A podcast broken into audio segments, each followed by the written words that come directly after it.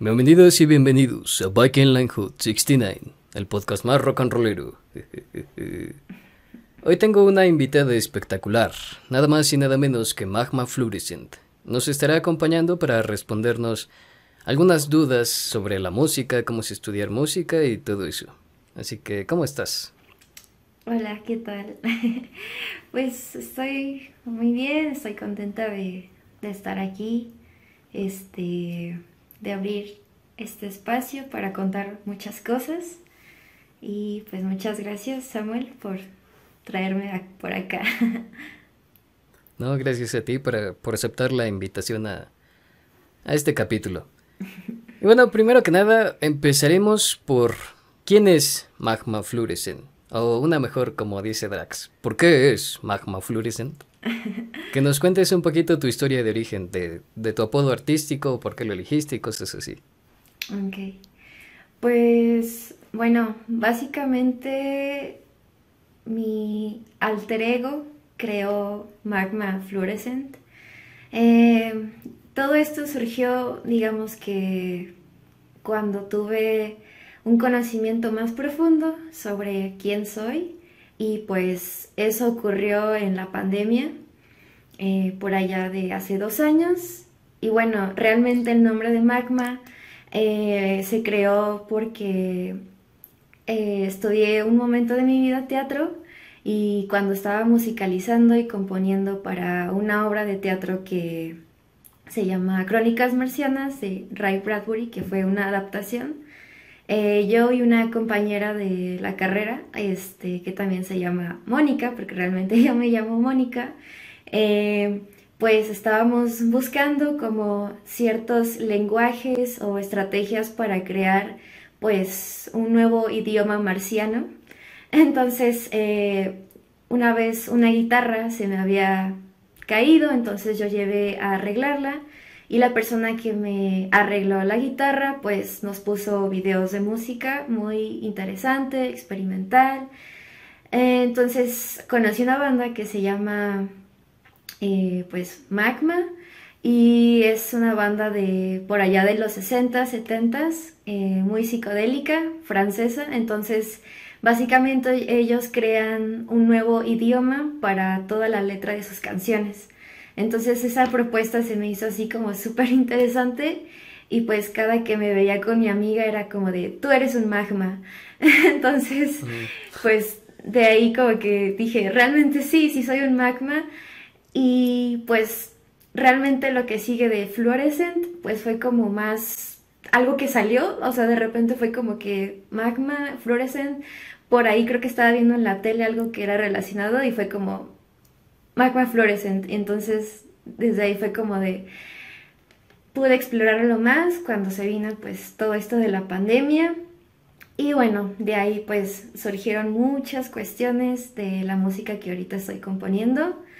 Y básicamente pues el nombre surgió de eso, eh, aunque realmente tiene mucho significado porque es un personaje pues ficticio que también alberga como toda la parte de la feminidad que existe pues en el universo. Eh, digamos que es un ser que puede transmutar a ciertos aspectos, o sea, femeninos, estando ya sea en otros planetas o en este mundo. Eh, y pues abarca también la cuestión del tiempo, que este personaje pues viaja a través pues de, planetas y del tiempo también como para crear este tipo de justicia social, eh, donde pues la música que ahorita estoy explorando, eh, por ejemplo, unas piezas eh, abarca la época del viejo este, entonces con el papel de las mujeres, de las fugitivas, y bueno, este personaje viene del planeta de los magmas, entonces, como que su misión, por así decirlo, es encontrar otro tipo de, acercamiento también como para entender, entender otras culturas, otros seres que habitan en otros planetas con esta forma femenina que puede adaptar. Y bueno, básicamente su planeta es de color morado. Este, y bueno, aquí cuando llega a la Tierra, pues ya no es morada, pero sí tiene como un poco de ese toque. Y bueno, eso es un poquito para adentrar a quién es Magma Fluorescent. Muy buena historia de origen. Muy este de cómics, podría decirse. Sí, más o menos. Me, me gustó. Y lo de Fluorescent yo estaba pensando que era más por la canción de Arctic Monkeys de Fluorescent Adolescent. Ah, sí. Creo que sí se llama, ¿no? Sí. Bueno, yo eso me estaba imaginando porque no quise que me contaras tu historia de, de tu apodo, de tu nombre artístico hasta el podcast. Y bueno, pues es está cool. Sí. Me gustó eso que viajase entre planetas y fuese intergaláctico, interdimensional. Eso le da un toque chido. Sí. Y bueno, continuando con lo de la, la música, ¿cómo es que descubriste tu pasión por la música? Eso ya lo descubriste ahorita que me contaste que, que fue cuando estudiabas teatro con tu amiga o fue mucho antes de pequeñita o no sé. ¿Cómo es que descubriste esa pasión?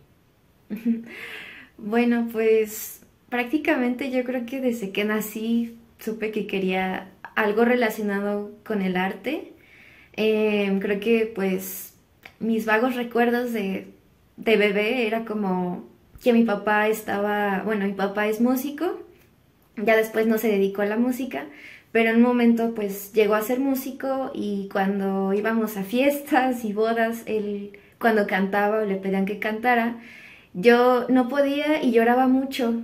O sea, todo el mundo era como que estaba súper alegre y yo lloraba y lloraba y no entendía y mis papás tampoco, ¿no? Y me sacaban. Entonces era como de, ¿qué le pasa a esa niña, no? ¿Por qué no está contenta de que su papá este, pues, esté cantando? Y conforme fui creciendo me di cuenta que sentía muchísimo. O sea, sentía una emoción muy, muy grande de cuando mi papá cantaba y sentía muchas vibraciones dentro de mí. Entonces, conforme fui creciendo, pues en algunas actividades de la primaria que llevaba pues de música, de teatro, pues simplemente yo, uff, era como, o sea, me encantaba realmente sí el protagonismo, me encantaba estar bailando, me encantaba pues este también hacer cosas de danza, porque la danza pues también como que desde chiquita la he practicado y creo que pues con esto que fui creciendo de la música que a veces ponía mi papá o mi hermano, pues como que tuve un desarrollo en, en escuchar pues cierta música como por ejemplo rock, eh, como los Beatles.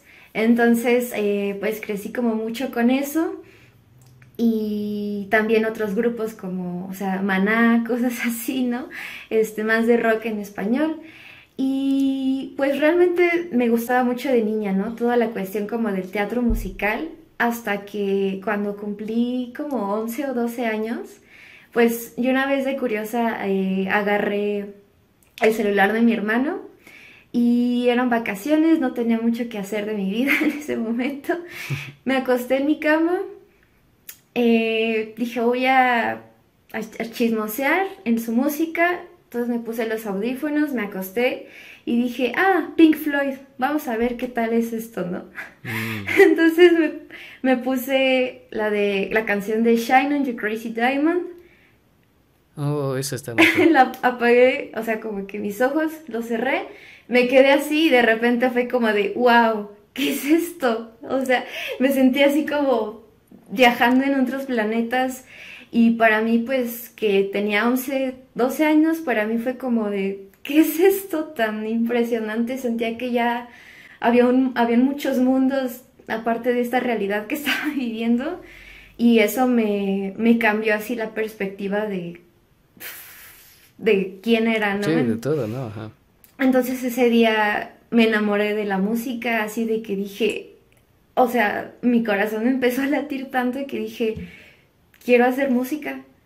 Y entonces, pues, ese fue el momento, empecé a tomar clases de guitarra.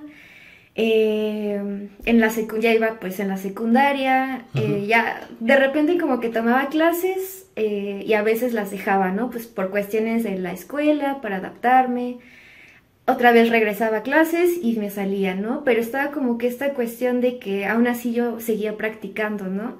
Sobre todo pues cosas como básicas, ¿no? Canciones este, populares, de rock o de pop y pues de repente me empezó a gustar como más esta cuestión de pues Pink Floyd y, y rock psicodélico y dije, quiero una guitarra eléctrica. Entonces, pues los Reyes Magos me trajeron mi, mi primera guitarra eléctrica y pues empecé a tocar. Y ya cuando entré un poquito más como que en serio para estudiar música, pues estuve en una academia y traté como de, pues dije, tal vez, y estudiar de forma seria, tal vez sea lo mío, ¿no? Pero pues como estaba esta cuestión de que, bueno, pero también voy a entrar a la prepa, ¿no? Este, tú sabes, como que pues dejas de, de lado un poco pues la música o el arte para continuar, ¿no? Con los estudios. Pero bueno. Sí, los estudios normales, ¿no? La prepa. Sí. Que tienes que hacer el, el comipems, ¿no? el examen. entonces como de mejor céntrate en eso. Y bueno, mm. pues como que lo dejé un poquito, pero pues igual estaba ahí. Eh, ya cuando estuve pues en la prepa y todo esto, pues bueno, yo estuve en el CCH Sur, en la UNAM. y pues a mí me gustó bastante porque también creo que conocí personas que eran muy eh, cercanas al arte, a las humanidades y creo que pues todavía había música que cuando no se ibas a fiestas o todo eso, pues como que si era más rock o pop todavía, me acuerdo. Y... Sí, como que las fiestas de los SH son así de poner más rock, punk, ska y todas esas cosas. Sí, bueno, sobre todo lo, lo, menciono porque ahorita ya... Pues ahora es puro perro intenso. Sí, sí, sí, Entonces como que de cierta manera había buen ambiente musical, no sé cómo decirlo, que me hacía que también eh, de repente todavía seguía con esta cuestión de tomar clases. Es que estuve en muchas academias, ¿no? Era como que llegaba y me salía. Pero bueno, seguí esta cuestión. Entonces, mmm, digamos que en la prepa lo que más me daba por hacer también, aparte de la música, era bailar. Entonces, mm. pues los tres años estuve como bailando, pues ballet, este, jazz y esas cosas. Y a mí me hacía muy feliz, o sea, como que realmente algo dentro de mí quería expresarse, pero pues no sabía como por qué.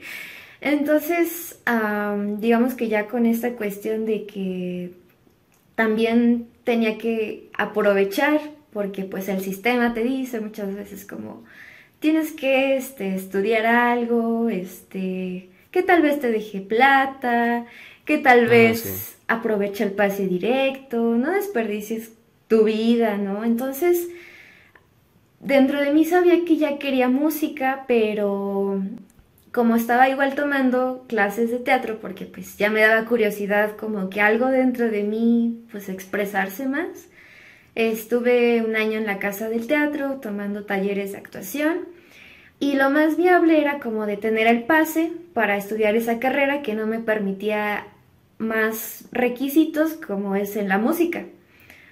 Mm. Entonces tomé esa opción y pues bueno, estuve en, en teatro un rato y, y pues realmente cuando estuve como que estudiando teatro, en el primer semestre de la carrera me di cuenta que, oye, no, yo quiero estudiar música. No era lo tuyo. O, o sea, pues más o menos, pero no era ahí. O sea, te gustaba teatro, pero como por hobby, ¿no? Pero ya realmente tu pasión es la música. Sí, entonces de repente un día llegó como, yo quiero hacer música, o sea, quiero ser compositora. Y pues lo que hice fue ahora sí meterme a clases, pero para aprender ya bien, ¿no? O sea, no estarme saliendo y eso. Sí. Entonces aprendí un nuevo instrumento que pues fue el piano. Eh, digamos que mm, ya había... Sí, ya, había cantado un poco, pero ahora dije, no, ahora sí más serio. Y también guitarra y empecé a estudiar pues solfeo, teoría musical y todo eso. Y, o sea, pues realmente yo creo que estuve así como dándole así duro como unos dos años hasta que, pues en el teatro me daba cuenta que lo, lo que siempre yo terminaba haciendo era musicalizar o componer para las obras de teatro. Y a mí me, encantaba hacerlo, ¿no? A lo mejor las primeras veces, pues como que dices, ¿cómo le hago? ¿Quién sabe? Pero como que conforme la experimentación dije, wow, o sea, algo dentro de mí quería estudiar en profundidad el sonido, o sea, pero ya sabía que era eso. Hasta que, bueno, un día tomé la decisión de, ya no estar estudiando pues teatro y pues me cambié a música.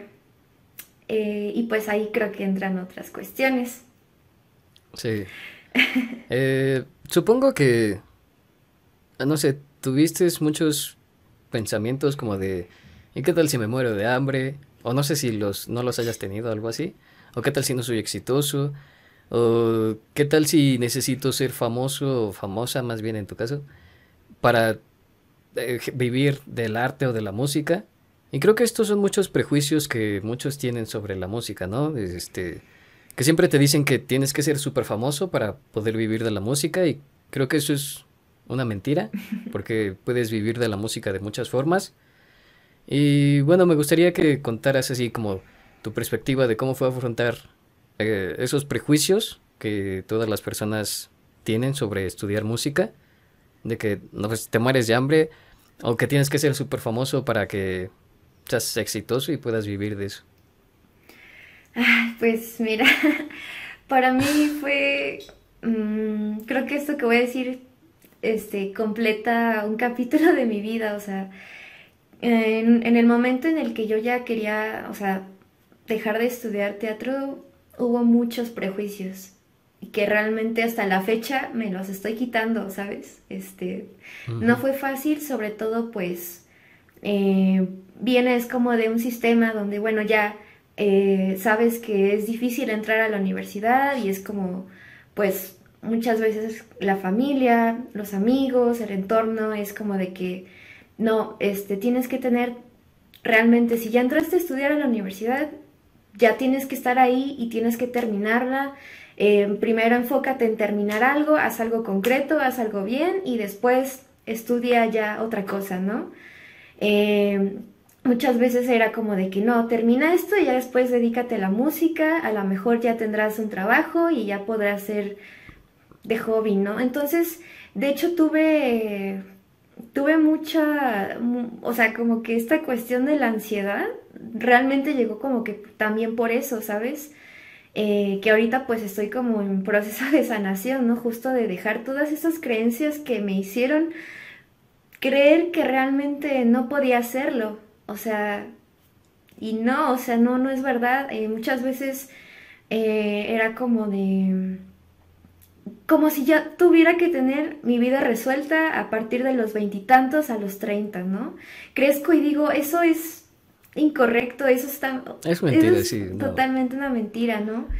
Eh, hubo una, una, una anécdota así que quiero contar tuve un día así como de que me desperté y dije, es que no, me siento muy mal, yo, yo quiero estudiar música.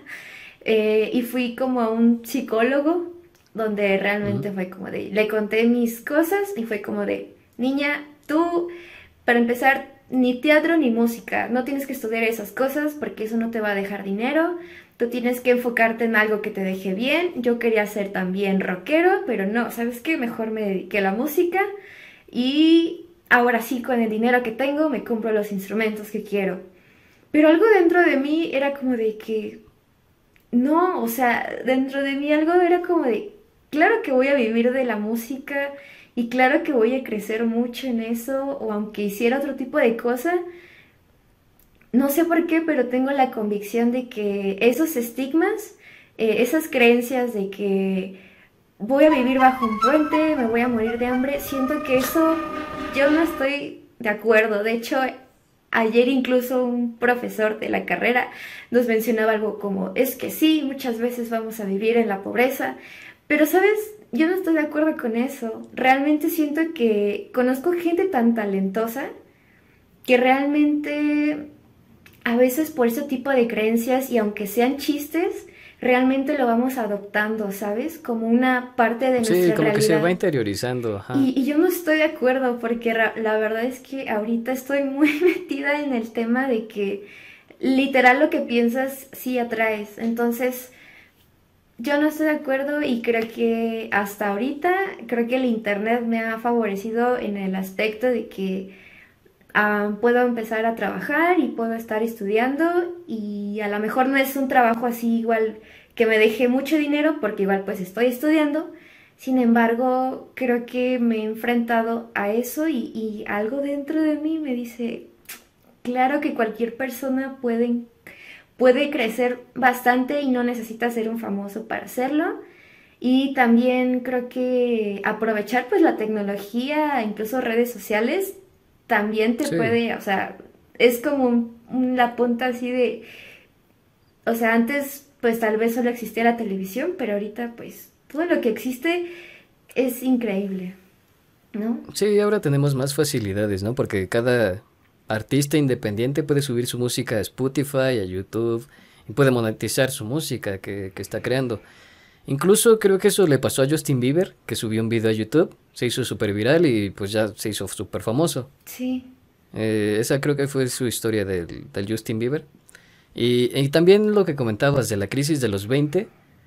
Eh, todos hemos sentido eso de que no hemos hecho nada con nuestra vida, pero una vez escuché a Guillermo del Toro decir que a los 20 creo que fue cuando se sintió más cansado sin, y que pensaba que no había prosperado en su vida. Pero luego dice que según tenemos un chingo de tiempo porque véanlo ahorita que ha ganado Óscares y cosas así, ¿no? No sé si has visto ese clip, me salió un clip en Facebook de esos de, de, que Guillermo del Toro dice que tenemos un chingo de tiempo. Y pues tiene razón, porque pues la vida no se acaba a los 20, a menos que seamos Kurt Cobain, ¿no? Uno de esos de la lista de los 27. Pero, pues, sí podemos hacer muchas cosas con nuestra vida y nunca es tarde para cambiar o emprender una cosa nueva. Y eso que dices de vivir abajo de un puente, me imaginé a Calamardo cuando termina abajo de un puente. Y pues creo que esas son las ideas eh, tontas que tenemos aquí en México, porque no sé si te has fijado que en otros países apoyan mucho a los artistas, ya sea a pintores, escultores o, músicos o personas que se dedican al teatro, tienen como que más apoyo que aquí. No sé si en toda Latinoamérica pase esto de, de los prejuicios, de que digas que por dedicarte al arte te mueres del hambre. Pero bueno, al menos en México sí, no hay mucho apoyo. Sí. Y, pues sí, se, se tiene esta idea, yo creo que arcaica, de que tenemos que tener una carrera bien entre comillas bien, porque no este para podernos ganar la vida, pero eso creo que era más en los tiempos de nuestros papás, ¿no? Que si terminas la carrera te va bien, consigues un trabajo bien. Y pues yo creo que de ahí se van quedando esas ideas de que si terminas la escuela, te haces licenciado, ingeniero o lo que sea, pues ya te va a ir bien en la vida, es sinónimo de éxito. Y pues la verdad no, porque si te das cuenta, muchas personas que tienen su título universitario hoy en día trabajan de Ubers, trabajan en, no sé, vendiendo experiencias en Starbucks o cosas así. Y pues no se dedican a lo que estudiaron porque no es su pasión. Sí. Y bueno, pues no todas las personas son tan valientes como para tomar la decisión que tú tomaste de escoger tu pasión y que no te importasen los prejuicios. Y, y pues bueno, ahora creo que, como lo comentas, de que ya empiezas a generar ingresos con lo de la música y así. Y pues eso está cool. Que, de hecho, para eso se me ocurrió este podcast, porque he visto personas talentosas, como dices, que no se atreven a dar ese paso a, dedicarse a la música o a hacer música. Y pues eh, con este podcast me gustaría que las personas se inspiraran para que eh, eligieran el camino de la música eh, y pues se inspiran a, a, aprender música, incluso solo por hobby. ¿no? Entonces, esa fue mi idea para hacer el podcast, que, las personas tomen ese gusto por la música, eh, aunque sea por hobby o que se quieran dedicar a la música, pues eso está, está cool, está muy bien. Luchen por sus sueños. sí. Y, bueno, pues ya haciendo parkour en el, en, en el tema de conversación, ¿cómo es tu carrera? ¿Cómo es estudiar así ya de lleno la música y qué tan difícil es, qué se necesita para entrar, así para las personas que nos escuchan que quisiesen entrar a estudiar música. Eh, no sé, ¿qué consejos podrías darles para aquellos que no tienen nada de conocimiento? Y pues eso, ¿cómo es tu carrera? Ah, pues, em, bueno, creo que para todas las eh, carreras, eh, pues sí se necesita disciplina. Eh, en la cuestión de estudiar música y bueno, en general otras disciplinas artísticas, es mucho de horarios, tener como muy presente eso y sobre todo creo que cualquier persona puede hacer música. O sea, muchas personas eh, a veces creen que, bueno, solo algunos nacen con talento y tal vez sí, algunas personas tengan un poco más de facilidad. Sin embargo, creo que cualquier persona puede aprender música en cualquier momento de su vida y hacerlo igual que un músico. Obviamente, pues sí, necesitas años y experiencia, ¿no? Pero yo creo que a cualquier edad se puede. Lo segundo, yo creo que, pues bueno, eh, realmente para empezar a, bueno, sobre todo en la carrera que estoy, eh, abarca pues cuestiones, ¿no? Como de composición y de producción musical, que también era algo que pues ya me llamaba más la atención, eh, como música ya más contemporánea. Pues por ejemplo, eh, es mínimo el estudio de un instrumento, ¿no? Creo que para llegar a componer, pues para mí no ha sido un proceso fácil, ¿sabes? Porque también ha sido enfrentar justo como, yo no sé por qué, de hecho muchos profesores, eh, y que, que, ahorita más bien como que analizo, ¿sabes? A lo mejor y conforme la edad pasa, te das cuenta de muchas cosas que dices, híjole, esto no me está cuadrando. A lo que voy es, por ejemplo, conozco profesores que saben demasiadas cosas, sin embargo, no creo que tengan como un conocimiento sobre cómo acercarte de una manera más humana y grata para enseñarte algo. Y creo que muchas veces incluso el conocimiento en la misma música eh, se cierra, o sea, sobre todo como que también tienen que ver cuestiones culturales de que desafortunadamente, por ejemplo, en el área de composición y producción hay más hombres que también mujeres, ¿no? Entonces, si te vas luego a México, pues, uff, o sea, en mi carrera somos muy poquitas mujeres a comparación de los hombres. Y me da... Pasa lo mismo con la ingeniería. Sí, sí, sí. Digo, me da, me da gusto que pues cada vez se está abriendo más, ¿no? Y pues ya haya más chicas.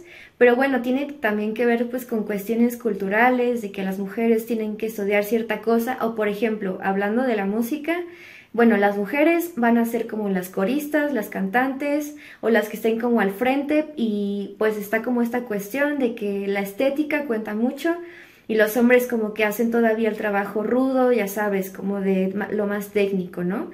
Cuando creo que pues no, ¿verdad?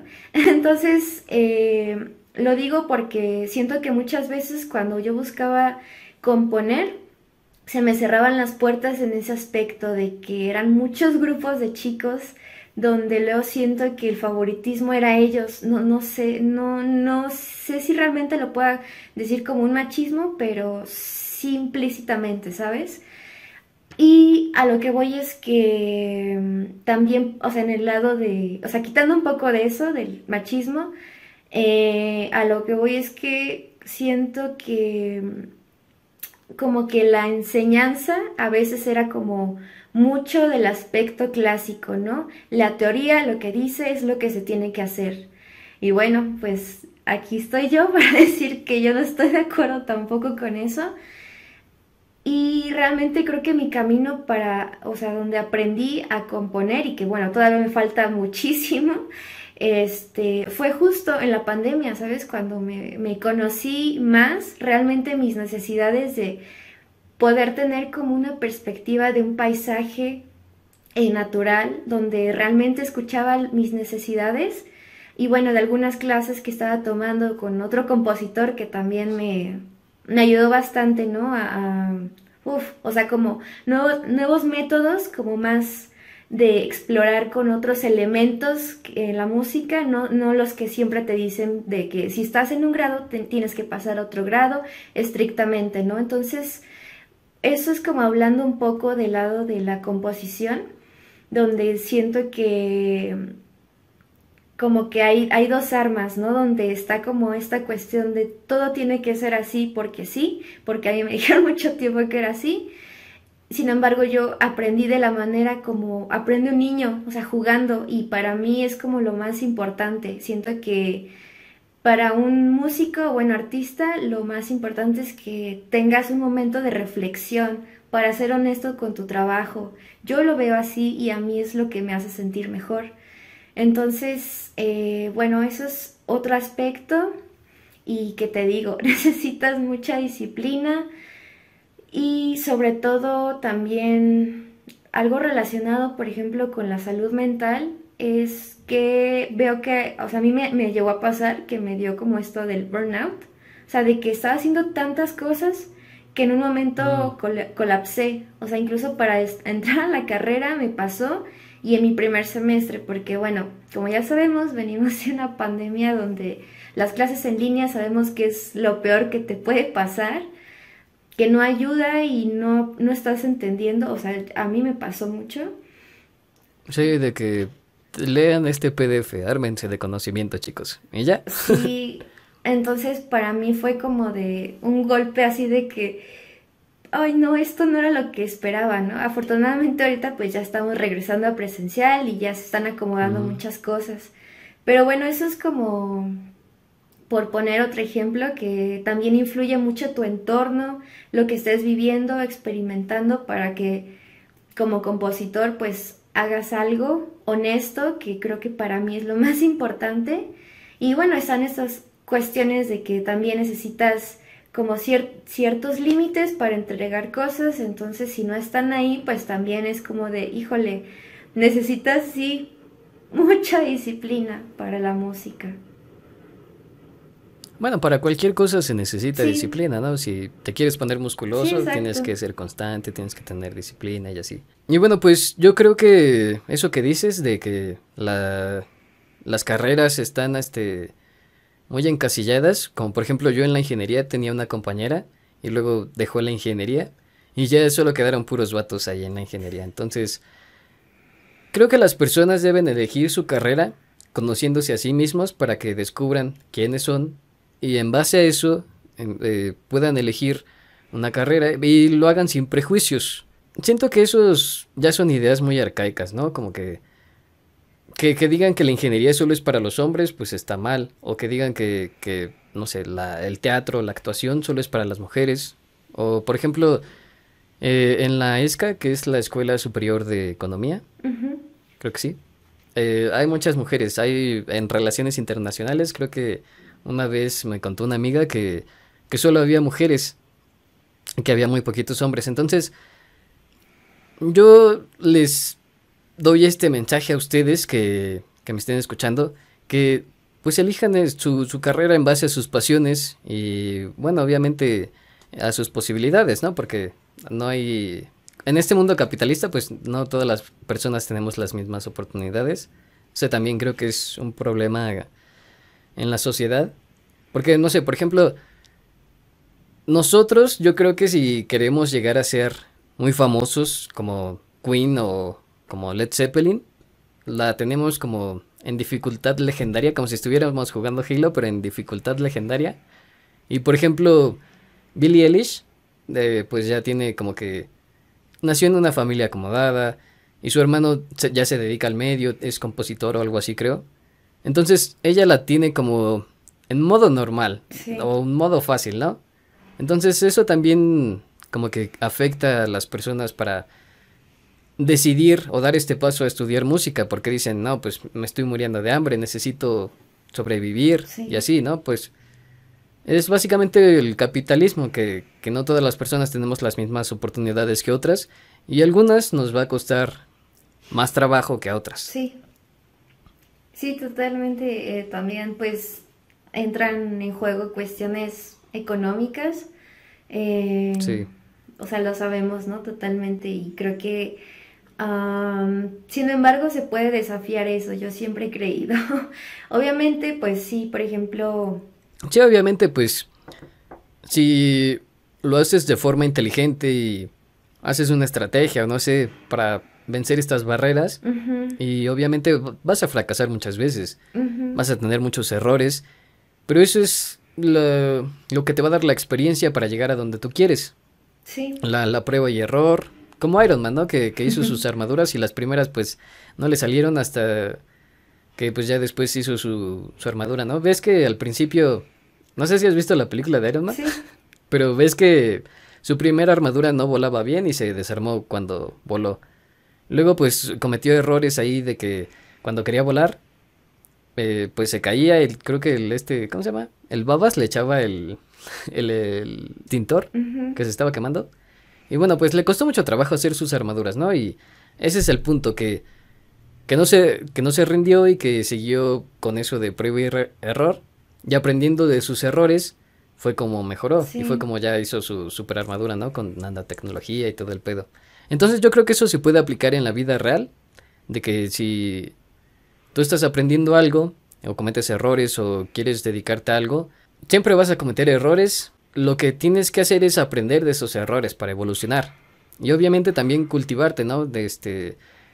Dejar atrás las ideas arcaicas y eh, adquirir nuevos conocimientos para que evoluciones, porque creo que esa es la forma en la que la humanidad puede evolucionar, a través del conocimiento. Sí, sí, totalmente. Este, pues sí, o sea, como se me viene a la mente ahorita, ay no, o sea, de verdad conozco muchas personas que realmente, por ejemplo, me dicen o me decían, eh, es que yo, yo no quiero estudiar esto, pero bueno, tú sabes, estoy aquí porque esto me genera plata y para mis papás.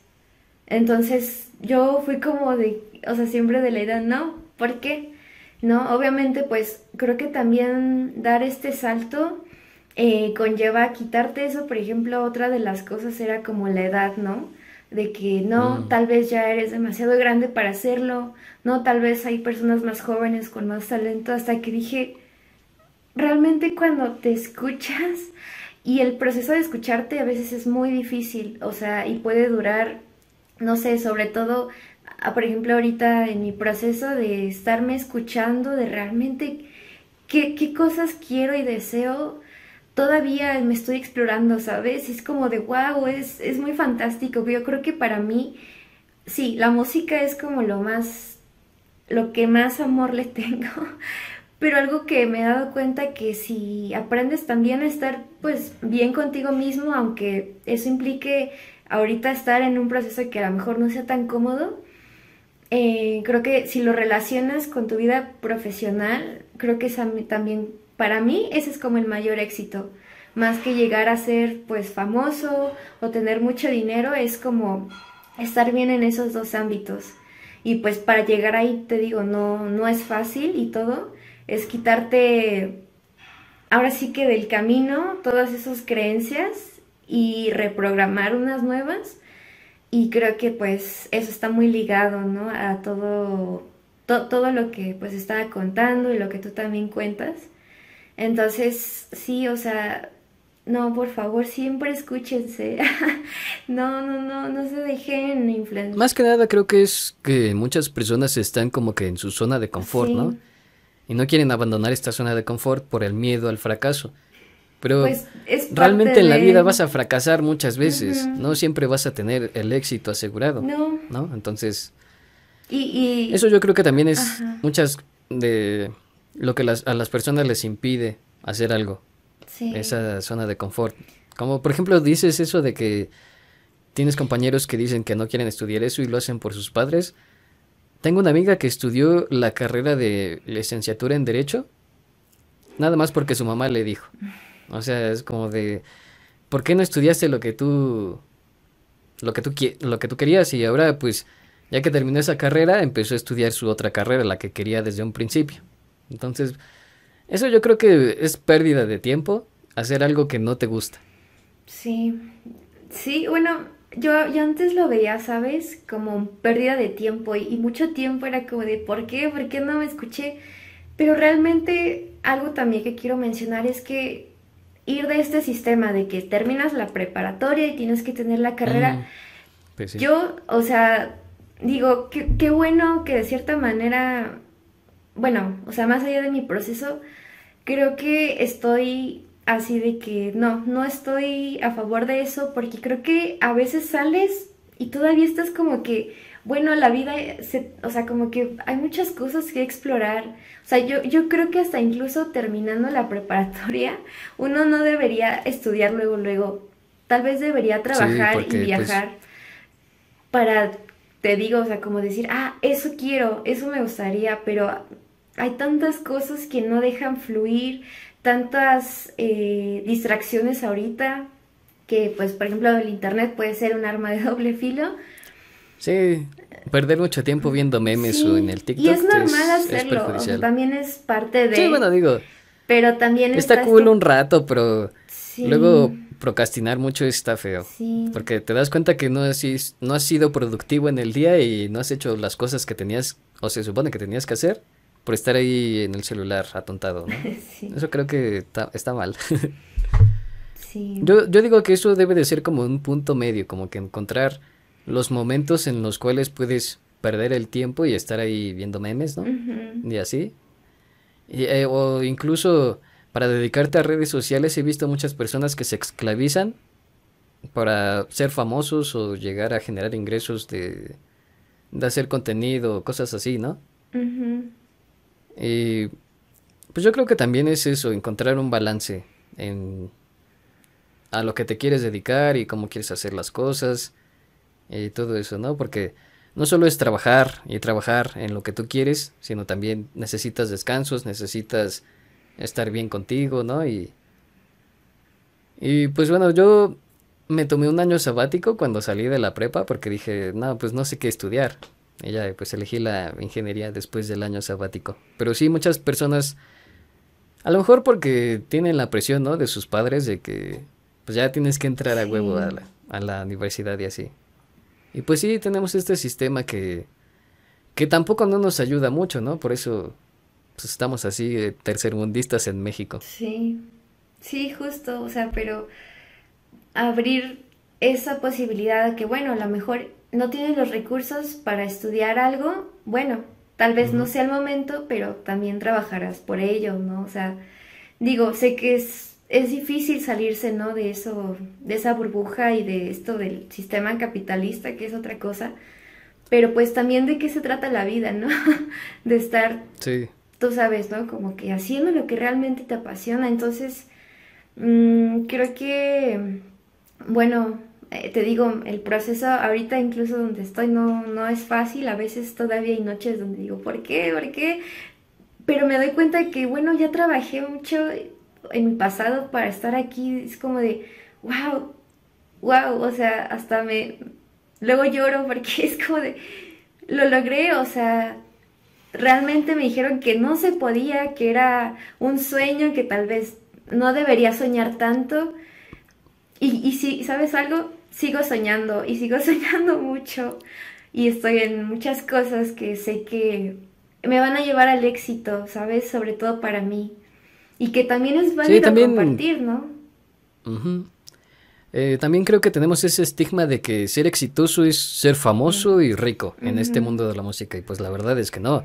Ser exitoso para mí es componer o bueno, crear la música que tú quieres que no solo por ser famoso o tener el éxito te dedicas a hacer reggaetón, ¿no? Como con los artistas de hoy en día que pues puro autotune y pues es el mismo este ritmo el tum patum patum. Sí.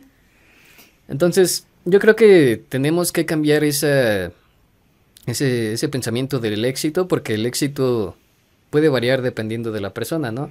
A lo mejor para ti tener éxito es componer una canción que a ti te guste, y para otra persona, pues el éxito puede ser la fama y, el dinero, ¿no? Medir el éxito es difícil. Sí, pues bueno, también siento que son ahí cuestiones de, desde mi perspectiva, un poco del ego, hasta que es importante, ¿no? O sea, el sentido del dinero y creo que es algo muy, muy valioso, o sea, también cambiar esta creencia de que no, el dinero te, te va a hacer una mala persona o te va a hacer, pues ya más bien son como cuestiones de que si tú no lo sabes manejar, el problema no es el dinero, ¿no? Sino pues la persona. Más bien tu ego, ¿no? El que te hace sentirte como que en las nubes y dices, uff. Sí, sí, sí, reconocer pues pues más allá de tu misión de vida, es como de hasta qué punto esto resuena conmigo, ¿no? Y pues de lo que mencionas también, ¿no? O sea, otro punto de que hay ciertas frecuencias que también, o sea, de baja vibración en la música, que pues por ejemplo ahorita con esta música y esto de que rápido produce, produce por producir para vender, pues ya la música deja de tener como un peso como antes, ¿no? Donde realmente era como de, ah, vamos a sentarnos a hacer algo más elaborado y ahorita realmente eso es como lo que mm, menos importa, ¿no? Y, y, también a mí sí me da a veces tristeza, ¿sabes? Eh, sí, actualmente. Eh, también creo que es un problema de que ya se ha inventado todo, ¿no? Como que pasamos del rock clasiquito y luego fue evolucionando mucho el rock and roll hasta llegar el speed metal y todas estas, el hard metal o eso.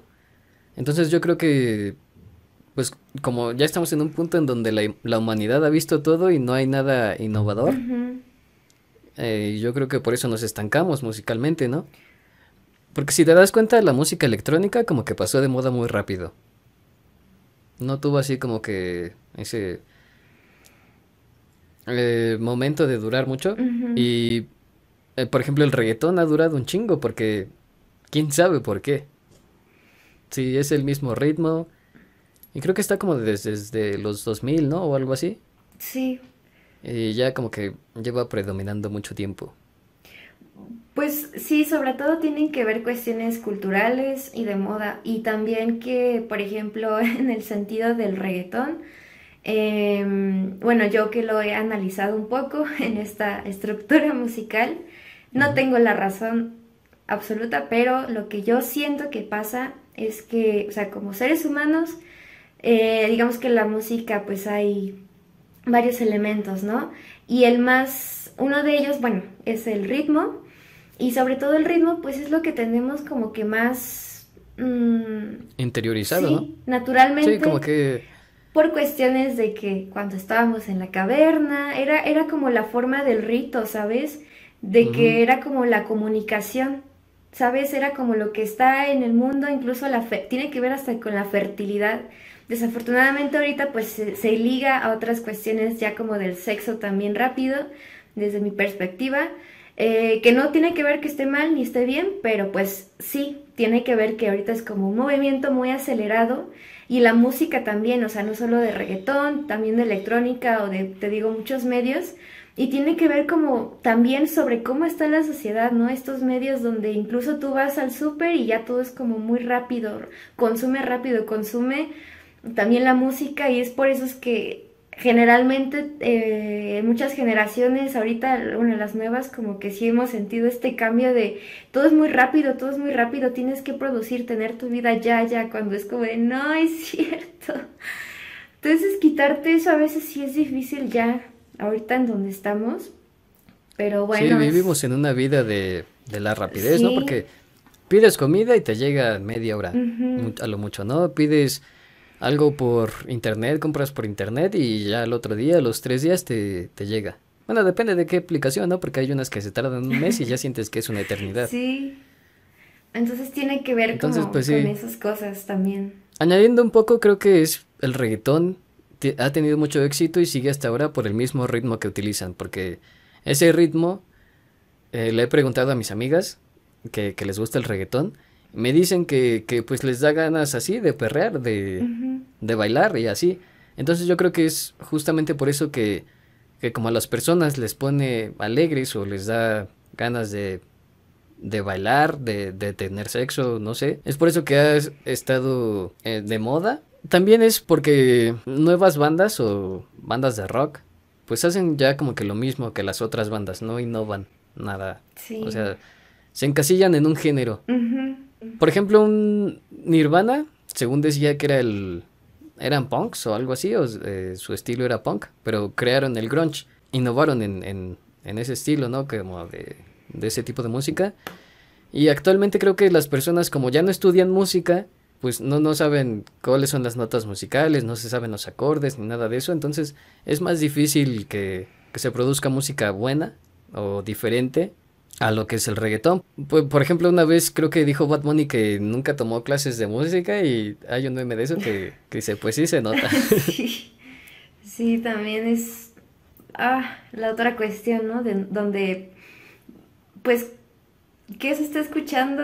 Eh, también, ah, bueno, no sé, tal vez yo porque soy música, eh, tal vez tengo ciertos gustos peculiares y que realmente creo que me conozco tal vez lo suficiente para decir esto sí me gusta y esto no, porque tal vez no me hace sentir a mí, pero sí, yo también, eh, o sea, con esto que hablábamos de la aceleración, pues la cuestión tecnológica te permite hacer una canción en, en un día. Media hora. Media.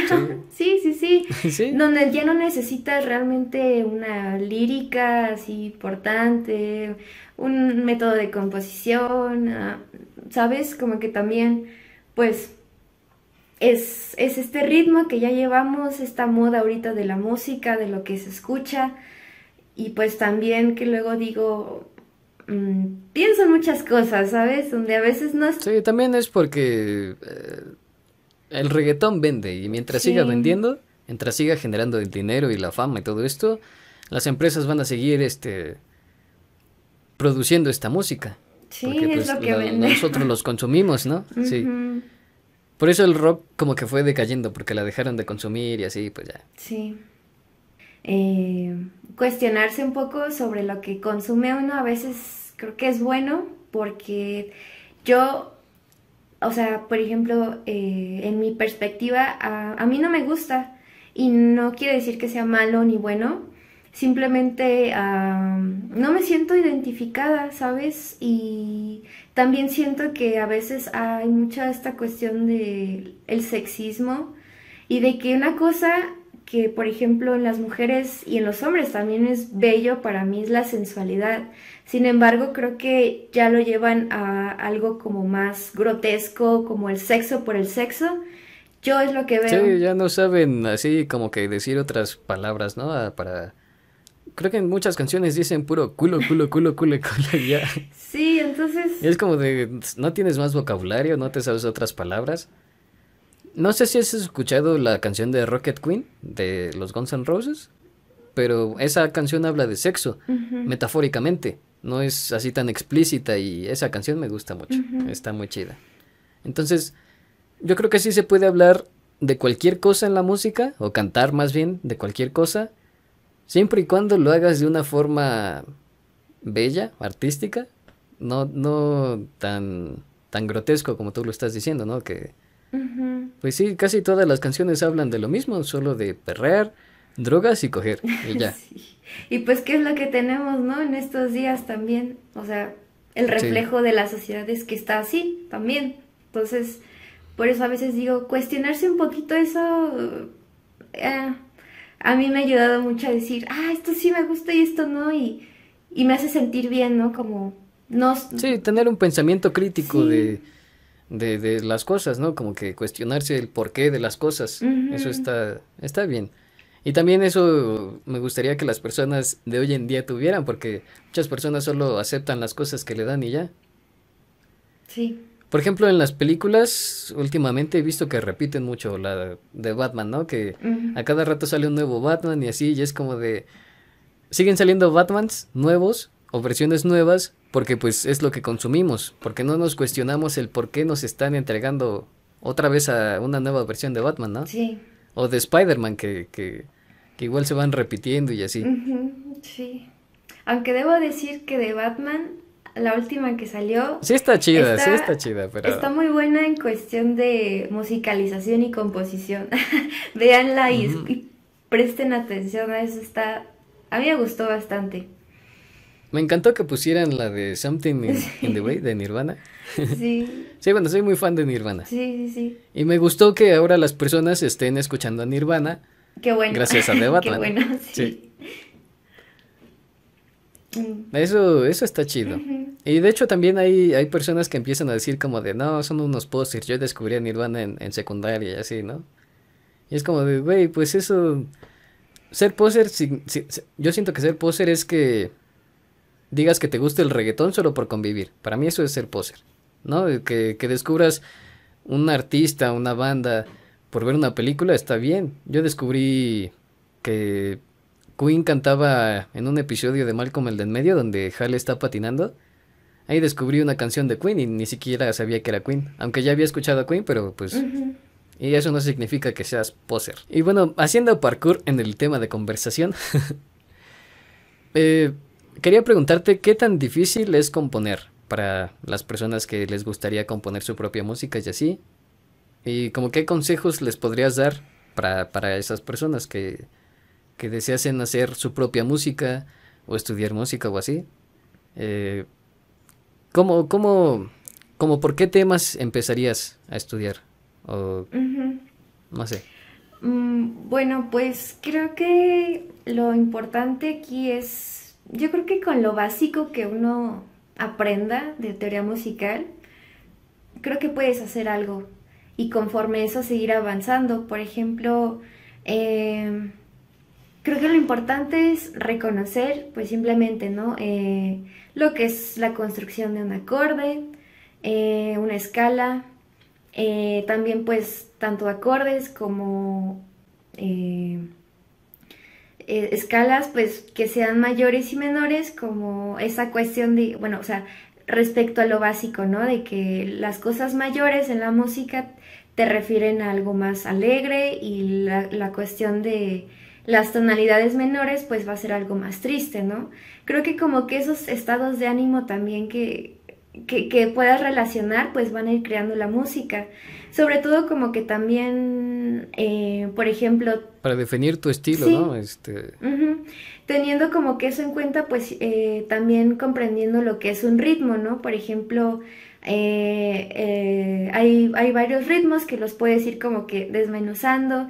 En este sentido, pues mucha de la música que escuchamos ya está como en un compás, por ejemplo, de cuatro cuartos. Entonces es muy convencional que tal vez puedas empezar ahí teniendo una figura que te abarque pues ese compás, o sea, cuatro pulsaciones que igual me gustaría eh, explicarlo mejor, pero es como que jugando con esta... Sí, es complicado. Sí, sí, sí, jugando con los elementos, ¿no? Por ejemplo, lo que mencionaba, ¿no? Que eh, a nivel ahora sí que evolutivo del ser humano, pues lo que mencionábamos del reggaetón y otro tipo de música, eh, el ritmo es la cuestión más básica que tenemos, ¿no? Así como naturalmente que vamos a seguir, aunque no estudiemos música, nos da la sensación de bailar, ¿no? Entonces ahí puedes identificar un elemento, ¿no? Entonces juegas con el ritmo.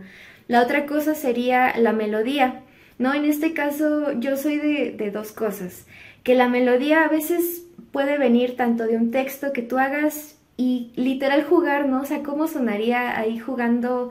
Eh, puedes utilizarnos en piano, una guitarra y decir, esta nota me gusta y a partir de ahí voy, voy jugando, voy imaginándome, ah, voy cantando algo y va saliendo algo, ¿sabes? Eh, o simplemente tienes algo establecido, unas notas, y le pones una letra, ¿no? Entonces, esta cuestión de la melodía como que también es lo, segundo que tenemos como que más eh, establecido en los seres humanos, porque es como la forma de comunicación, ¿no? Como lo que cuando escuchas una canción, por ejemplo, como esta de Nirvana que dice Something in the Way, eso es como la melodía, ¿no? Entonces, juegas con ese otro aspecto.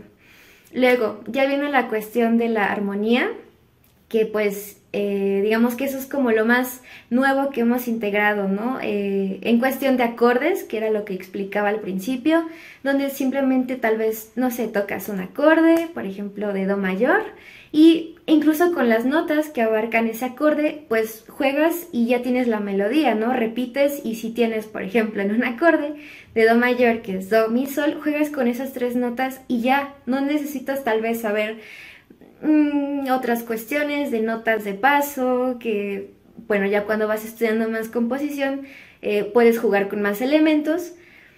Y lo último sería como buscar los timbres, ¿no? Entonces los timbres que abarca ya más como, bueno, quiero que sea en guitarra, quiero que sea en piano, etcétera. Y afortunadamente ahorita tenemos tantas cosas buenas para hacer música como, o sea, la tecnología. Y grabando, por ejemplo, esta melodía y con un acorde, tú puedes pasarlo a un programa Por ejemplo, hay programas como GarageBand, que yo es el que usaba, Ableton, este, Reaper y todo, donde ya tienes algo preestablecido y tú lo agregas. Creo que eso es algo bueno, ¿sabes? Como incluso jugar, ¿no? Aunque haya cosas establecidas, no importa, simplemente utilizarlas. Hay mucha música que así está hecha, ¿sabes? Que ya tiene como samples establecidos y uno nada más agrega. Entonces, eso es como lo que tal vez podría mencionar ahorita. Ya no me voy a meter en cuestiones de algo en específico, pero este igual todo eso pues yo lo puedo enseñar a quien guste después me puede contactar. Ya Samuel sabe algunas cosas, igual puede enseñar. Sí, es mi maestra de, de música. Sí. Entonces, bueno, eso es como desde mi perspectiva y también lo otro de que te decía, inspirarte mucho en qué quieres hablar, desde qué quieres hablar y que muchas veces hasta la música está ligada a investigaciones que nosotros hacemos y no nos damos cuenta, ¿sabes? Eso lo estaba viendo en una materia de la escuela. Entonces, eh, creo que eso es muy importante, ligar tu contexto a lo que haces. Bueno, habrá personas que tal vez no lo hagan así y está bien. Simplemente es como de, bueno, cuando quieres expresar algo, sí es muy importante tener en claro por qué lo quieres hacer para ti. Y, jugar con estos recursos creo que es, aunque sea algo básico, puede ser algo hermoso también. O sea, mucha música está así hecha y es un éxito, ¿sabes? También. No necesitas hacer algo tan complejo porque a mí me dijeron que tenía que ser muy complejo y no, solamente me saturaban de cosas. No, pues, por ejemplo, Nirvana hace canciones muy chidas y son muy simples, bueno, simples entre comillas, ¿no? Porque es complejo a veces hacer que de acordes simples se haga una armonía y estas melodías que suenen cool. O que, o por ejemplo, The Beatles. The Beatles tienen unas canciones muy sencillas o con acordes muy básicos. Y eso creo que es algo difícil de lograr, que con algo simple y algo básico crees una canción espectacular, como las que han en Nirvana o The Beatles. Sí. Sí, pues te digo, y conforme vas estudiando, pues yo creo que sería partir de eso y pues el estudio tanto de, o sea, la teoría musical para componer yo creo que sería el estudio pues del solfeo, de la armonía, tal vez contrapunto y escuchar mucha música también. Ese es otro punto, estar escuchando mucha música ir a conciertos, no hay pretextos para no ir porque realmente hay conciertos gratis todo el tiempo. Si uno busca y chismea en internet, siempre hay conciertos donde uno puede ir y explorar e inspirarse también. Sí, una vez fui inspectora a, mi escuela y estuvo bastante cool. Ay, qué chido. Muy increíble.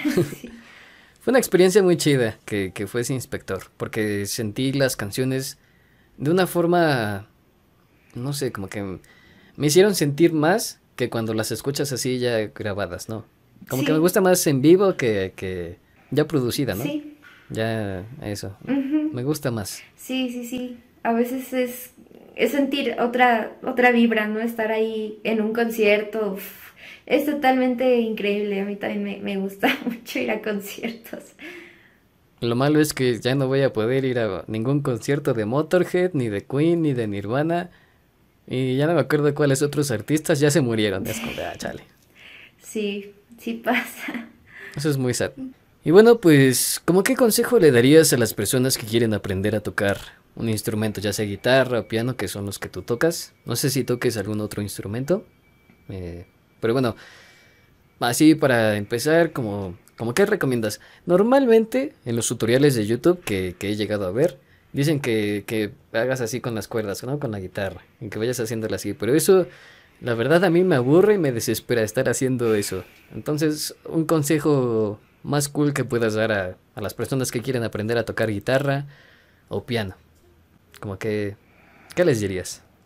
Mm, bueno, pues yo creo que algo importante, o sea, con lo que también se tiene que empezar, eh, bueno, primero es tocar lo que te guste, así, de primera instancia, ¿no? Lo segundo que también es importante em, es un poco la técnica instrumental. Em, igual yo no soy mucho de meterme en así la super técnica, sin embargo, pues como soy muy curiosa y me gusta mucho, sí te digo como que llevo tiempo estudiando, o sea que llegaba a ir a algunas clases, pero también YouTube tiene ya muchas clases gratuitas, incluso en internet puedes buscar cuestiones de, de teoría. Eh, y creo que sí es importante la técnica en el sentido de para no lastimarte en un futuro, o sea, porque yo lo veo mucho y me pasaba, ¿sabes? Que en un principio como que traes mucha rigidez, ¿no? A veces en tus manos. Ajá, se te entume la mano, ¿no? Cuando empiezas a tocar. Porque no estás relajado, ¿sabes? De hecho, incluso ahorita estoy explorando cómo incluso el cuerpo necesitas, necesita estar relajado, ¿sabes? Pero nunca te explican a veces, uno no, tiene en cuenta eso, entonces es como de que, ah, solo tocas por tocar. ¿Y qué pasa? Entonces a veces llegas como que con mucha tensión y es como de, mmm, y por eso creo que lo más importante es como un precalentamiento, ¿sabes? De decir, ah, voy a tocar, ok, precaliento, hago algo con las manos. Eh, y un poquito de técnica, ¿no? A lo mejor te digo, yo también soy de que, ay, en un momento así como que mucha teoría, así en eso es como de, ay, luego no es tan chido, pero aunque sea 5 minutos o 10, por ejemplo, si tocas una hora diaria, con 5 minutos que hagas eso ya, y lo demás puedes tocar lo que tú quieras. Y hay dos cosas, por ejemplo, para la guitarra, incluso yo empecé así, no, no, no sabía como todas estas cuestiones de leer partituras y, seguir. Yo al principio eh, con las tablaturas, o sea, simplemente aprendiendo un acorde se toca así con la imitación. Y creo que eso se necesita. O sea, te digo, eso lo básico y algo que te guste. No vas a tocar algo que no te guste de verdad.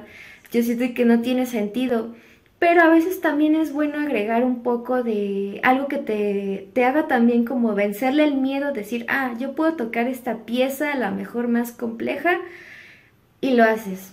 Entonces yo creo que eso es tanto para el estudio de la guitarra, eh, el piano, igual pues yo canto, ahorita eh, estoy empezando otra vez, digamos que a retomarlo, porque en un momento como que cantaba, luego lo dejé, es lo que más he dejado, pero ahorita igual estoy en exploración.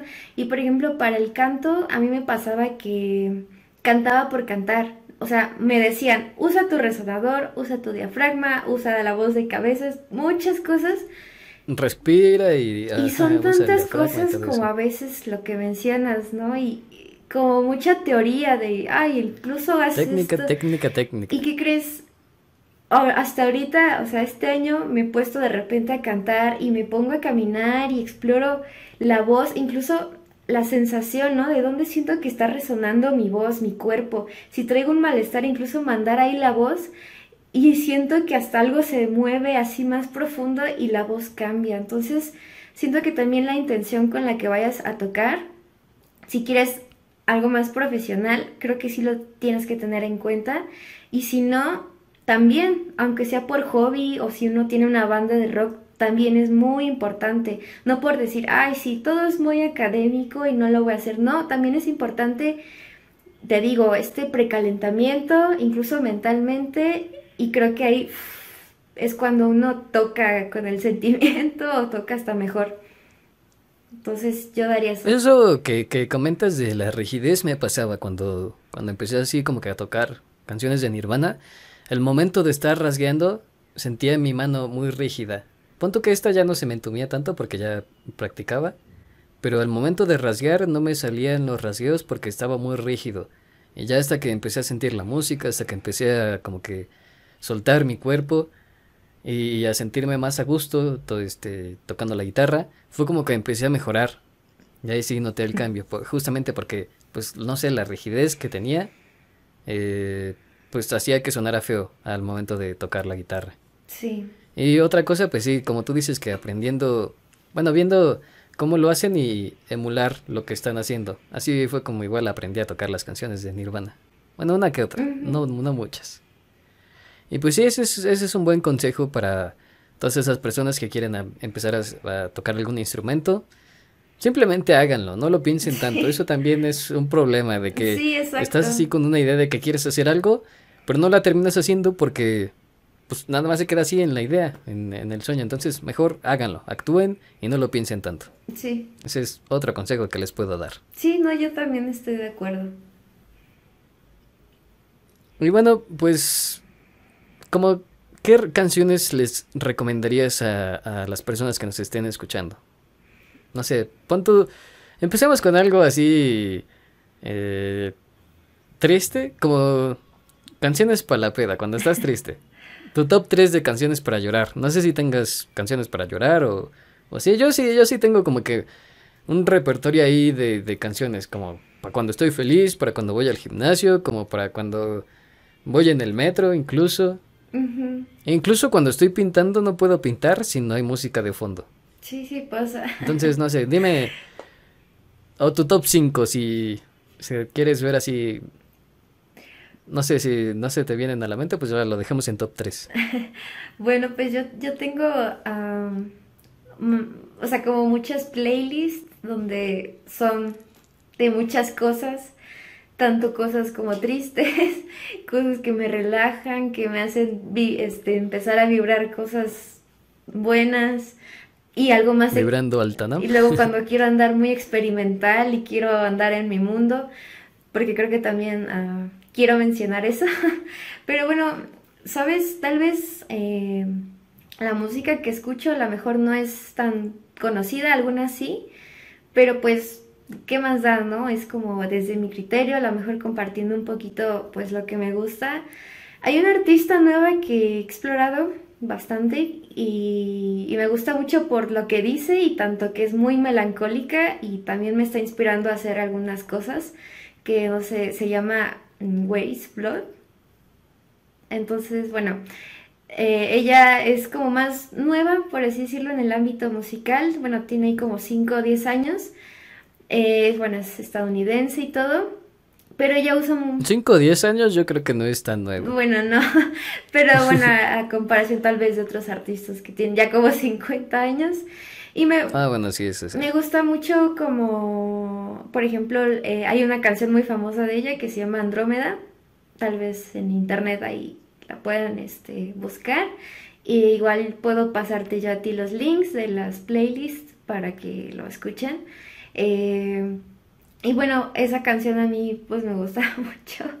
Eh, sobre todo como que habla de estas cuestiones, de las etapas como que de la vida, de que muchas cosas empiezan a cambiar. También hay otra cosa, eh, otra canción de ella que me gusta que se llama justo, ¿no? A Lot's Gonna Change. Eh, y también quiero agregar a Billie Eilish. O sea, porque también me gusta mucho de sus canciones, ¿sabes? Eh, creo que tiene material muy bueno, sobre Sí, todo en la es buena, buena cantante, sí. So- sobre todo creo que algo con Billy lo que pasa es que, bueno, tanto su hermano, la producción hace las cosas muy bien. Creo que los recursos que ella utiliza en la letra de sus canciones siento que es muy poderoso. Y una canción que... Sí, de hecho, no sé si has escuchado la del James Bond, Sí. que hizo el tema del James Bond. eh, Me gustó mucho, estuvo muy cool. Y, y yo, yo recomendaría también a Billy, por ejemplo, tiene esta canción que se llama, bueno, de su último álbum, que es eh, Your Power ah, o Everybody Dies, algo ya muy, muy sad, pero simplemente creo que tiene también muy, mucho material, ¿sabes? Este, ay, que me resuena bastante. También otra artista que me gusta eh, es Melody, Mel- Melody's Echo Chamber. Eh, bueno, ella es, No me suena. es como Tame Impala, pero en mujer. Entonces es como esa cuestión psicodélica y, y también sus, sus canciones ah, hablan muy, muy en profundidad, ¿sabes? De las cuestiones hay que a veces te duelen en el corazón.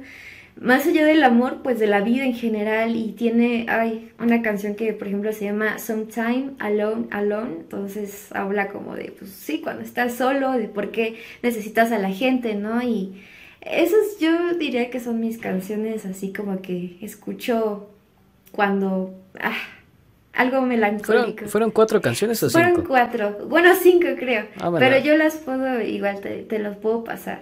Bueno, lo dejamos así en ese top. Sí, sí, eh, también tengo, tengo canciones para, em, sobre todo como empoderarte.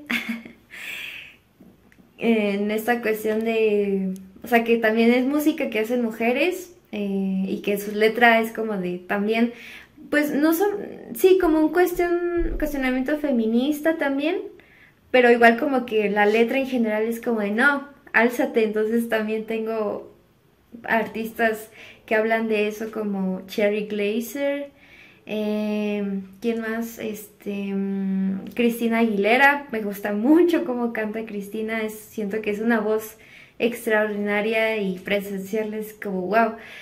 Em, también pues, por ejemplo, una artista que ahorita me está gustando mucho es la de Aterciopelados. La banda es colombiana.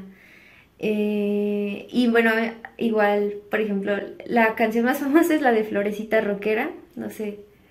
Eh, Florecita Roquera, tú te lo buscaste. es como muy, bueno, luego la ponen así, de repente en las fiestas y todo, o es como más de los noventas, pero a mí me gusta mucho como, ¿sabes? Encontrarme artistas mujeres que tal vez hacen algo similar a lo que yo eh, estoy haciendo y, también recomiendo eso. Em, recomiendo también mucho, o sea, mi banda favorita que es Pink Floyd. Si pueden, escúchenla. Eh, por ejemplo, canciones como Young Lost, uh, Echoes, la que mencioné al principio, Shine on You Crazy Diamond. Em, también me gusta mucho Tame Impala, es mi segunda banda favorita y recomendaría Em, pues todas sus canciones, pero así la que más me gusta es como Runway, Houses, City Clouds. Eh, ya sabemos cuál es la más famosa, Let It Happen. Eh, ahorita sacó, bueno, hace creo que dos años sacó un nuevo álbum ya un poco más electrónico, tropical, pero a mí me gustó bastante esta combinación de que a pesar de que es empezó con algo más rockerón, psicodélico, sigue ese toque con algo ya más convencional, sin embargo se siente que está todavía su esencia. Por eso yo recomiendo que escuchen mucho también a Temi Impala, es muy diverso y a mí me encanta por eso.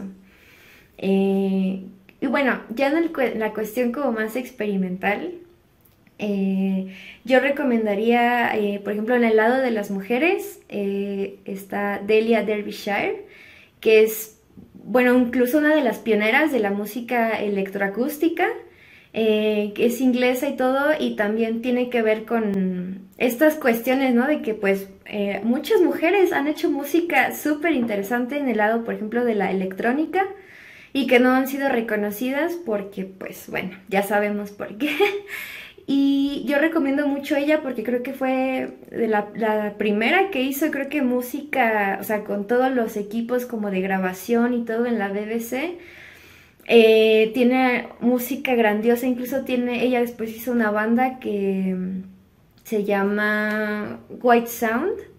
Y bueno, mezcla sonidos como de pregrabaciones con, o sea, es increíble, o sea, creo que fue otro de los discos, o bueno, de los primeros a nivel como de la música electroacústica, eh, sobre todo juntando, ¿no? Como, mm, o sea, aparatos que generaban pues todos estos sonidos, que realmente así fue como empezó la música electrónica, no como la conocemos ya ahorita de ponchis, ponchis, ¿no? Todo tiene una mecánica, incluso estudiaban el sonido, o sea, las partes de cómo podían dividir, ¿no? Este, juntar sonidos porque eran de grabaciones, no es como ahorita, ¿no? Entonces yo recomiendo mucho a ella. A alguien que también me gusta es Bjork, me gusta mucho que es como muy experimental, muy abierta en que tanto explora como que su personaje de ella, eh, también como que estas facetas eh, un poco de música electrónica con instrumentos como el arpa, este, el piano, etcétera, ¿no? Y su voz. Y quién más, em, también hay otra ah, artista que, Laurie Spiegel, este, que también explora mucho como la, la, cuestión de la electroacústica y todo, este, con sonidos ahí no, no tan convencionales, pero bueno, a mí es, es como de mi agrado, ¿no? Entonces, eh, yo todo esto igual lo puedo te lo puedo pasar para que la gente lo escuche. Sí, para que escuchen estas nuevas recomendaciones. Sí. Eh, y no solo se encasillen en un solo género. Digo, bueno, yo sí me encasillé mucho en el rock and roll, porque pues de niño me compraron el Guitar Hero, bueno, los reyes me lo trajeron. y ya de ahí pues me fui haciendo rockstar y así. Incluso creo que en el Guitar Hero también se me entumía la mano por estar tocando los botones. Ah, en rasguear no, pero en tocar los botones sí.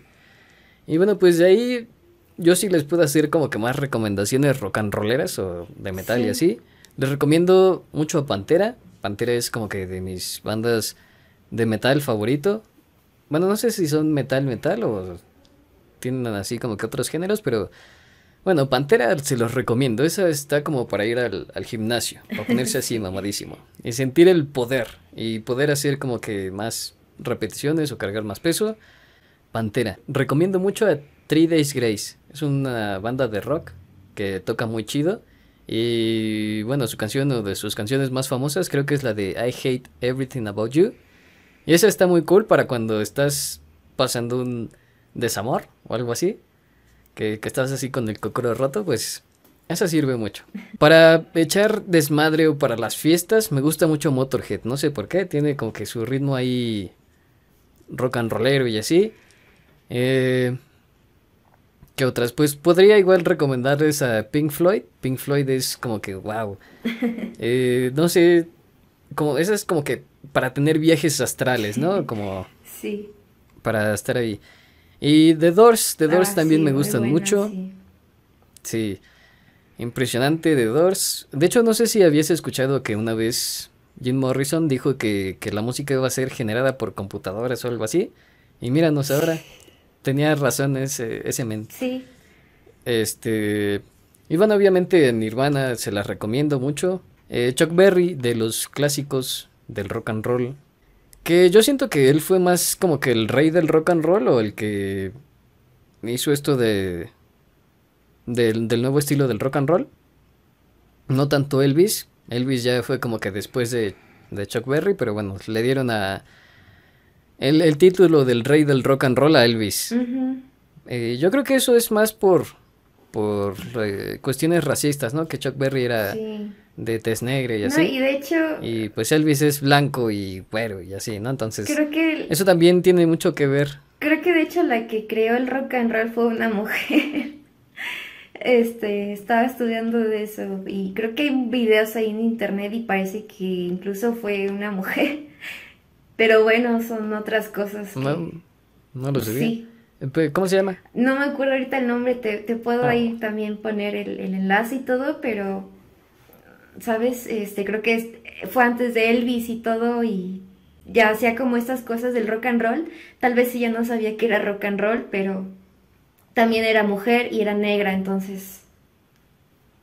Sí, creo que ellos como que aportaron entre que el jazz, que era que creo que antes del rock and roll, ¿no? El jazz, y luego ya fue el rock and roll pues más o menos, pues como por eso es este, el blues creo que era, ¿no?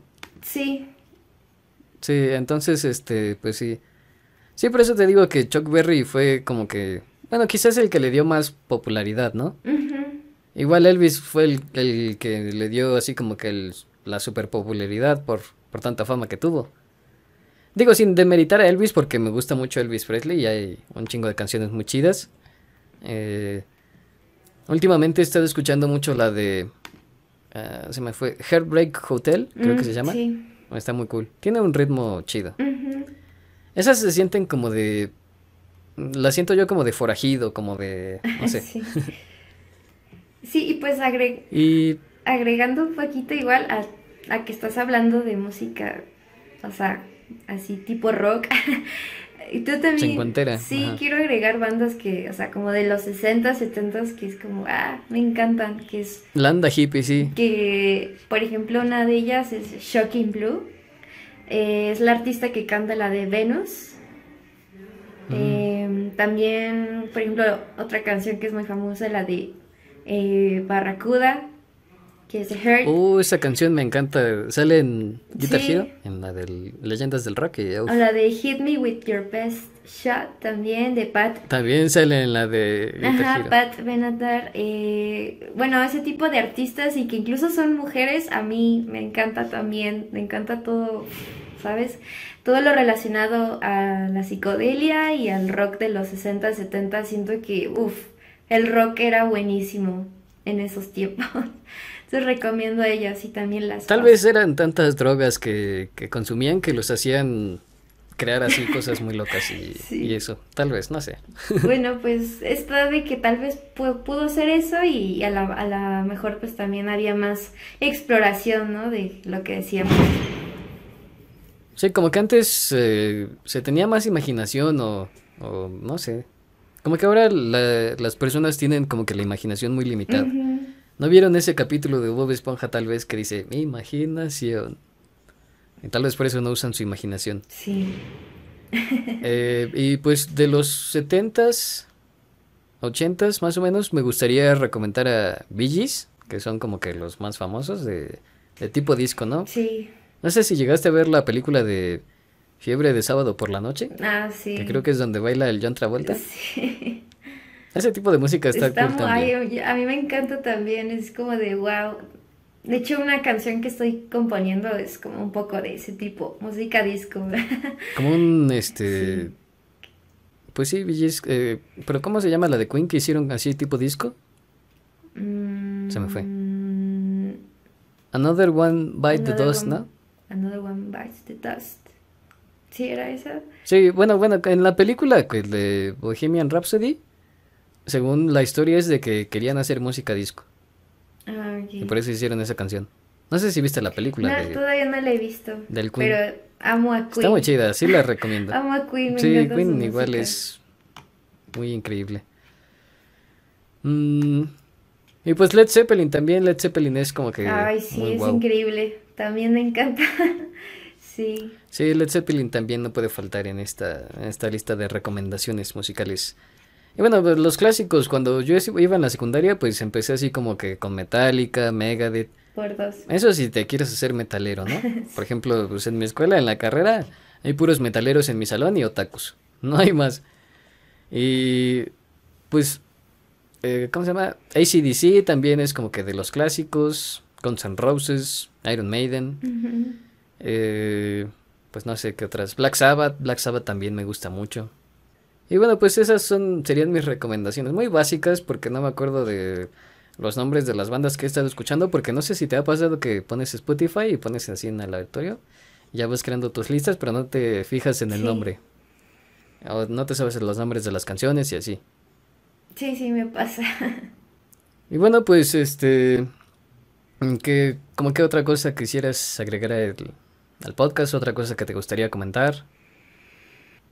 Ay, no sé, la, la música creo que es algo muy, muy, muy bello en el sentido de que conecta a la humanidad, siempre lo he visto como en ese sentido, que, ah, por ejemplo, he visto, ¿no? O sea, como cuando llegas a un concierto, tal vez la gente vaya con problemas, vaya con alguna situación, pero llegas ahí y siento que la gente es como que sentir toda la vibración de las personas, para mí ese momento de la conexión humana es, es lo, más, lo más poderoso que, que se puede llegar a ser y que creo que todos tenemos un artista dentro y que siempre es bueno escucharlo aunque nos dediquemos a otras cosas porque creo que el arte en general te hace experimentar la vida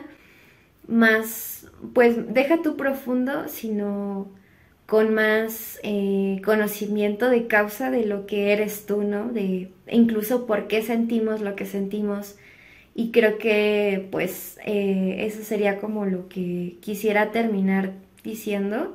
Em, que si ya lo dijimos, escúchense, em, pero sobre todo, mm, si te vas a dedicar al arte, no tengas miedo de lo que diga tu familia, aunque te digan que eres la oveja negra, no lo eres.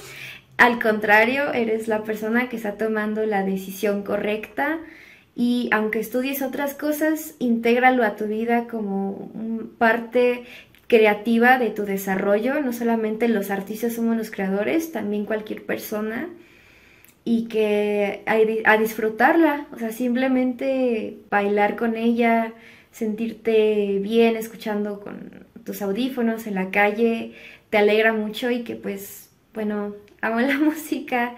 Eh, creo que cualquiera puede llegar a ser un buen músico si se lo propone. Y creo que con eso cerraría.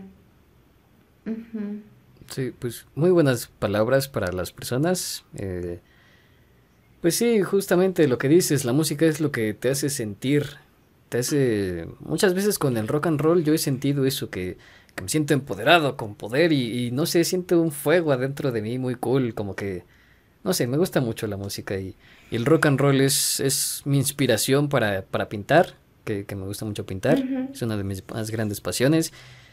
Y, pues casi todo el día yo estoy escuchando música eh, para ir al gimnasio, para hacer ejercicio, para cuando voy a la escuela, para cuando regreso de la escuela, para cuando estoy pintando, para cuando estoy haciendo tarea. La música te acompaña en toda tu vida, entonces es... La música es maravillosa y magnífica. Sí. Y, pues bueno, eso es todo por este, por este podcast. Eh, un comentario que les quiero hacer es que Magma es mi maestra de, música, con ella estoy aprendiendo. Eh, estoy tomando clases de teoría musical y todo eso porque mi sueño es crear un Starway to Heaven como Led Zeppelin, una canción así de cool. Y pues bueno, si a ustedes les gustaría eh, tomar clases con ella o así, les dejo sus redes sociales. Eh, también, no sé, tú di tus redes sociales por donde te pueden contactar. si tienes un canal de YouTube o algo así, por si empiezas a subir tu música o cosas así.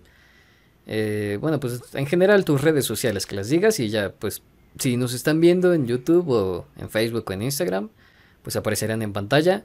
Si nos están escuchando nada más, pues por eso las va a decir a continuación Magma. Gracias. Sí, soy, soy la maestra de, de Samuel. y pues lo que decía, cuando quieran contactarme para clases, yo ahorita doy clases, pues justo, ¿no? De teoría Da clases los jueves, como este check, no cobra mucho. sí, no cobro mucho, de hecho, porque también justo sé que es una oportunidad, ¿sabes? Para que las personas digan sí, sí puedo, porque a veces también sé que están los recursos económicos, donde dices, ay, no, por eso ahorita es como de no Mm, no están tan caras mis clases, anótense y están muy buenas. Soy mucho de sentir. Las recomiendo. gracias. Pero bueno, me pueden contactar pues en Instagram, eh, en Facebook, aunque uso más Instagram, y también en YouTube y en esas tres redes pues me encuentran como Magma Fluorescent. Entonces, Ah, bueno, ahorita en, mi canal de YouTube eh, he subido algunas cosas que he tocado ya de algunos años. No he sido muy constante porque solamente era como cuando sentía las cosas lo subía.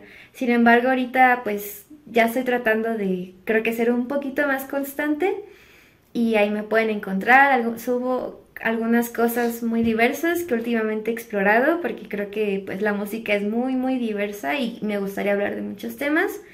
Y ahí me pueden encontrar eh, también pues si no me mandan un mensaje si quieren clases o si, si les gusta algún video. Y bueno ahorita estoy en proceso de todavía no ha subido mis canciones eh, pero estoy en proceso pues de grabación y de todavía colaborando con algunas personas para en esta cuestión de la producción para ya subirlas. Entonces, pues, si me siguen por ahí, pues ya van a saber pronto cuándo va a ser. Y pues sí, creo que por ahí me pueden buscar. Bueno, pues ahí lo tienen, Magma Fluorescent. Muchas gracias por haber aceptado la invitación al podcast. Pues bueno, eh, eso fue todo por este capítulo. Espero que les haya gustado, se hayan entretenido, se hayan inspirado sobre todo para tomar la decisión de estudiar música porque, bueno, en las métricas de YouTube y de, Spotify me han salido que me escuchan mucha gente joven, como de 13 a, a mi edad, a los veintitantos. Entonces, pues todavía somos jóvenes, todavía podemos equivocarnos y... Siempre se es joven, siempre se es joven, si uno lo cree. Sí, yo pienso llegar de anciano siguiendo viendo Bob Esponja, tal vez. Bueno, si es que llego anciano, ¿no? Uno nunca sabe. Pero bueno, este, pues eso, que se hayan inspirado, que hayan... Que les haya gustado en general este, este capítulo. Gracias por escucharnos. Ah, el podcast lo pueden encontrar en todos lados, en Spotify, Anchor, Apple Podcast, Instagram, Facebook En todos lados nos encuentran como Viking Line Hot 69, el podcast más rock and rollero. y bueno, pues eso fue todo por este, este podcast. Muchas gracias por, por haber aceptado la invitación. Y pues bueno, nos estaremos viendo en clases. Ay, sí. Muchas gracias a ti por invitarme, por dejarme decir esto que, que me encanta. Nos vemos en el siguiente capítulo. Bye.